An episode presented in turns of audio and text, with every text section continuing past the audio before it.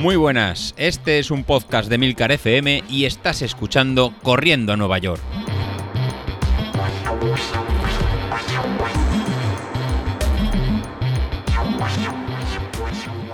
Hola a todos, muy buenos días y bienvenidos de nuevo al podcast este de los viernes. Bueno, pues por petición popular voy a hablaros de los pulsómetros que he tenido. Lo comenté el otro día en el podcast del viernes pasado y varios compañeros del grupo de Telegram me han hecho preguntas al respecto y me han dicho, bueno, como decíamos en el cole, ¿no? que, desarrolle el tema.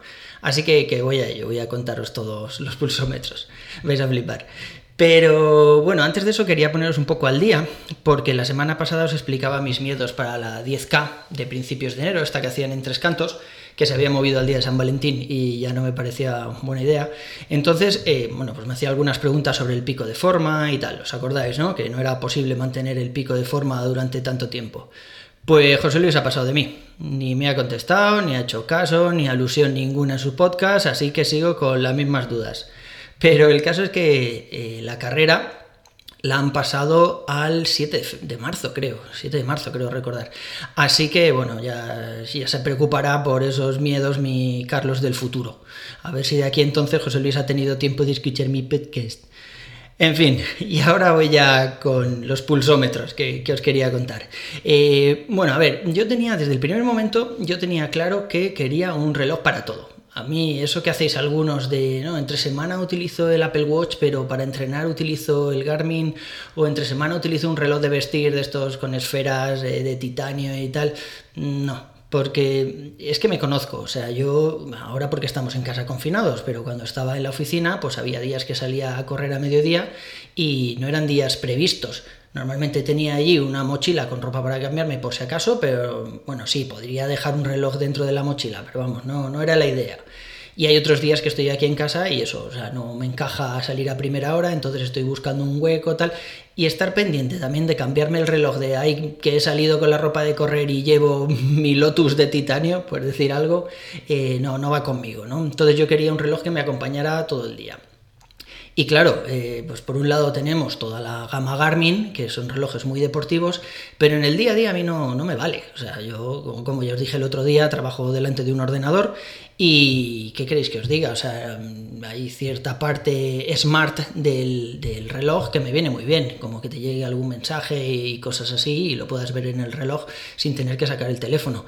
Yo siempre digo que, que los relojes inteligentes aumentan mi productividad, porque antes me vibraba el teléfono en el bolsillo, eh, lo sacaba y veía la notificación, el motivo de la vibración, pero bueno, ya que estás ahí y ves otras notificaciones que no te han vibrado o te han vibrado y no te has enterado, pues al final estás viendo que si no sé quién te ha mencionado en Twitter, que si tienes no sé cuántos correos en tu cuenta personal, aparte del WhatsApp, que es lo que ha hecho que vibrara.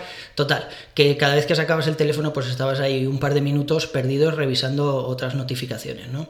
Y sin embargo, con el Watch no me pasa. O sea, yo cuando me vibra el reloj, lo miro y siempre es algo que de verdad me interesa, porque el resto de cosas, por ejemplo, si alguien me nombra en Twitter, arroba cesauki, ¿vale? Para los que me queráis seguir, Cesauki lleva H intercalada entre la A y la U. Bueno, pues si alguien me nombra en Twitter o tengo, yo que sé, algún correo en mi dirección de correo personal o lo que sea, pues eh, simplemente eso no llega al watch. Esta se queda en el teléfono, si saco el teléfono veo la notificación, pero el reloj no llega, así que, bueno, no, no, me distrae, ¿no? Yo estoy trabajando, estoy haciendo pues, pues, un documento o alguna, o alguna cosa así que requiera toda mi atención y no tengo esas distracciones digitales, por decirlo de alguna forma. Y cuando estoy corriendo exactamente igual, o sea, al reloj solo me llegan los mensajes directos de WhatsApp, que normalmente pues intento dictar una respuesta o devolver algún tipo de feedback a la gente que me escribe en el caso de que sea urgente, pero ni grupos ni los grupos de Telegram, bueno, el nuestro sí, el de Corriendo Nueva York ese sí, porque como dije el otro día somos una gran familia y además me río mucho porque siempre que estoy corriendo por ahí me suelen llegar alguna tontería que me hace gracia. Así que ese sí que lo mantengo. Pero bueno, el resto de cosas no. O sea, no me llegan ni, ni, ni siquiera los correos de trabajo me llegan al Apple Watch cuando estoy corriendo porque cuando alguien manda un correo mm, no espera una respuesta inmediata, así que todo eso puede esperar, por decirlo de alguna forma. Solo me llegan las llamadas, los mensajes directos de, mensajes, de iMessage de toda la vida y los WhatsApp directos, nada más.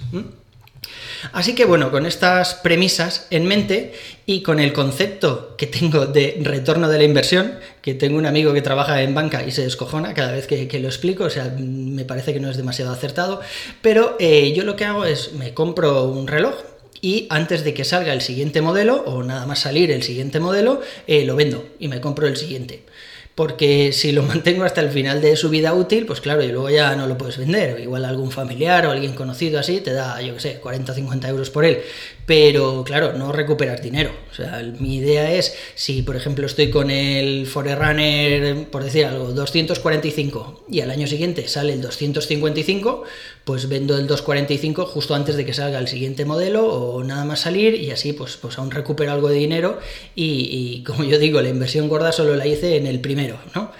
Bueno, pues ya veréis que, no tengo ni idea y que esto no, me ha encajado nunca. Pero bueno, es lo que es lo que digo a todo el mundo y lo que vendo en casa. Así que.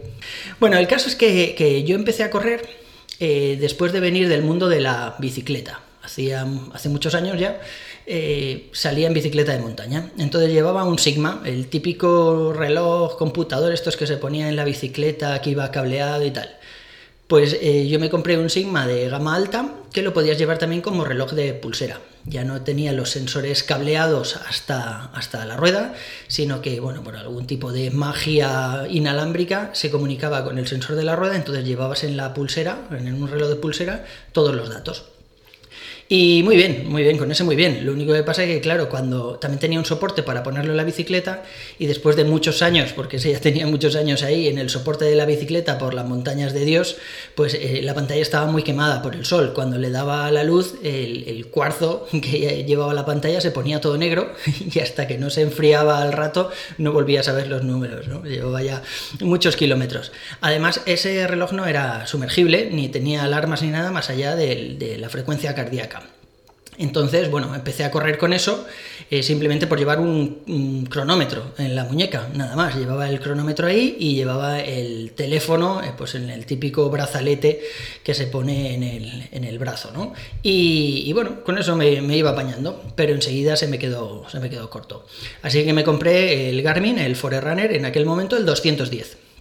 La batería era espectacular, pero me fastidiaba un poco que no se podía programar desde la web y que además no era sumergible. Entonces, si en algún momento, pues eso, iba a nadar o algo así, me, tocaba quitármelo. Y eso me fastidiaba bastante. Así que al poco tiempo, aprovechando un viaje a Malasia, estaba en, en, Kuala Lumpur y dije, pues aquí tiene que ser mucho más barato y me compré el Fenix 3, recién salido además. Además me encantó aquel porque era la primera vez que yo veía un smart, un smartwatch. Eh, tenías unas notificaciones ahí que no podías contestar ni hacer nada con ella, pero bueno, por lo menos te llegaban ahí, no tenías que sacar el teléfono. Además era de los que llevaban la cinta en el pecho, ni sensor óptico de pulso, ni nada. Pero bueno, lo tuve un tiempo, mm, contentísimo al principio, pero luego me di cuenta de que pesaba mucho. Y además, pues eso, no, no, tenía la cinta del pecho, o sea, perdón, tenía la cinta del pecho, pero no tenía el sensor óptico y me cansé un poco de él, ¿no? Así que me compré el Apple Watch, el primero que salió. Nada más comprarlo, con todo mi hype del mundo, fui a la Apple Store y me lo compré.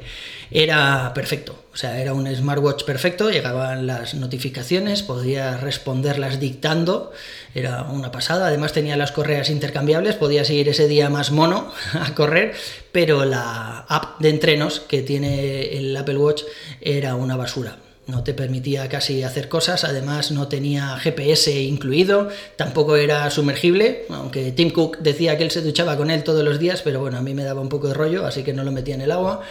Y lo vendí. Lo vendí me compré el Forerunner, el 735, el XT de Trialdon, que aún está por ahí, aún están dando guerra a ese modelo. Ha salido ahora el nuevo, pero ese como sigue a buen precio, la gente lo sigue utilizando. Y la verdad es que es perfecto en peso, porque era de plástico, ya no era metálico como el Fenix 3 sumergible, sensor óptico, pero no tenía altímetro. Y ya, ya, no voy a subir ninguna montaña, pero leí que, bueno, que era mejor el altímetro porque para el desnivel acumulado utilizaba eh, los datos que venían de los mapas una vez que, hacías la importación dentro de Garmin o de Strava o lo que fuera. Y bueno, como, como iba a correr yo sin altímetro. Así que me compré el Apple Watch, el S2, que tenía GPS ya, además era sumergible y tenía altímetro. Pero bueno, vi que para entrenar se me volvía a quedar corto por la aplicación, así que volví al 735 XT, que ya había vendido, me tocó comprarlo otra vez, como os contaba el otro día, y yo, venga, vale, pues sin altímetro, ¿qué se le va a hacer?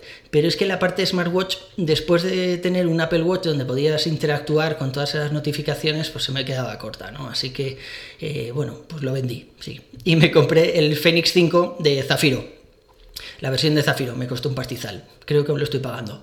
Pero, pero bueno, era mucho menos pesado que el 3, tenía un acabado mucho más premium que el 735, era precioso aunque no se podía pagar con él, no tenía las tarjetas incorporadas ni meter música, además tenías que cargar con el teléfono, que, ya sabemos que cargar con el teléfono está muy bien para hacerte las fotos de postureo, pero que eso es peso, eso resta velocidad punta. Así que nada, lo vendí también y me compré el Apple Watch S3 recién salido, a ver si era capaz de utilizarlo esta vez con la app de entrenamientos y no se me ocurre otra cosa que apuntarme en ese momento a Maratón de Valencia. Y claro, como vas a entrenar un maratón que tienes que hacer series con un Apple Watch eh, que no tiene una aplicación decente para programar las series, así que lo vendí también.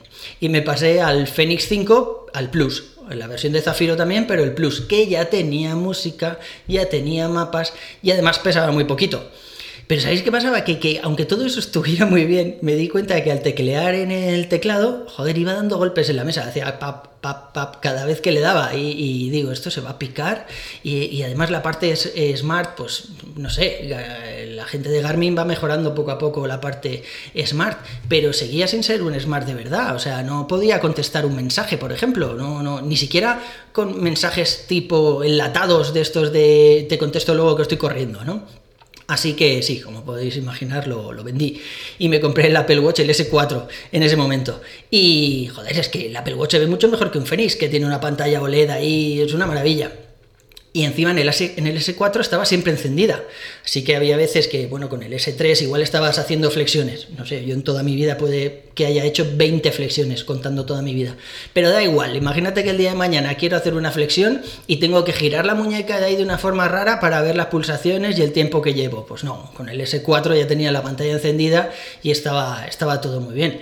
Pero, pero claro, seguía sin poderse entrenar con él bien y además me acababa de apuntar en ese momento a Maratón de Madrid así que lo vendí. Y me compré el Forerunner, el 945. Además, eh, tiré la casa por la ventana, me compré el bundle entero que llevaba la cinta de triatlón.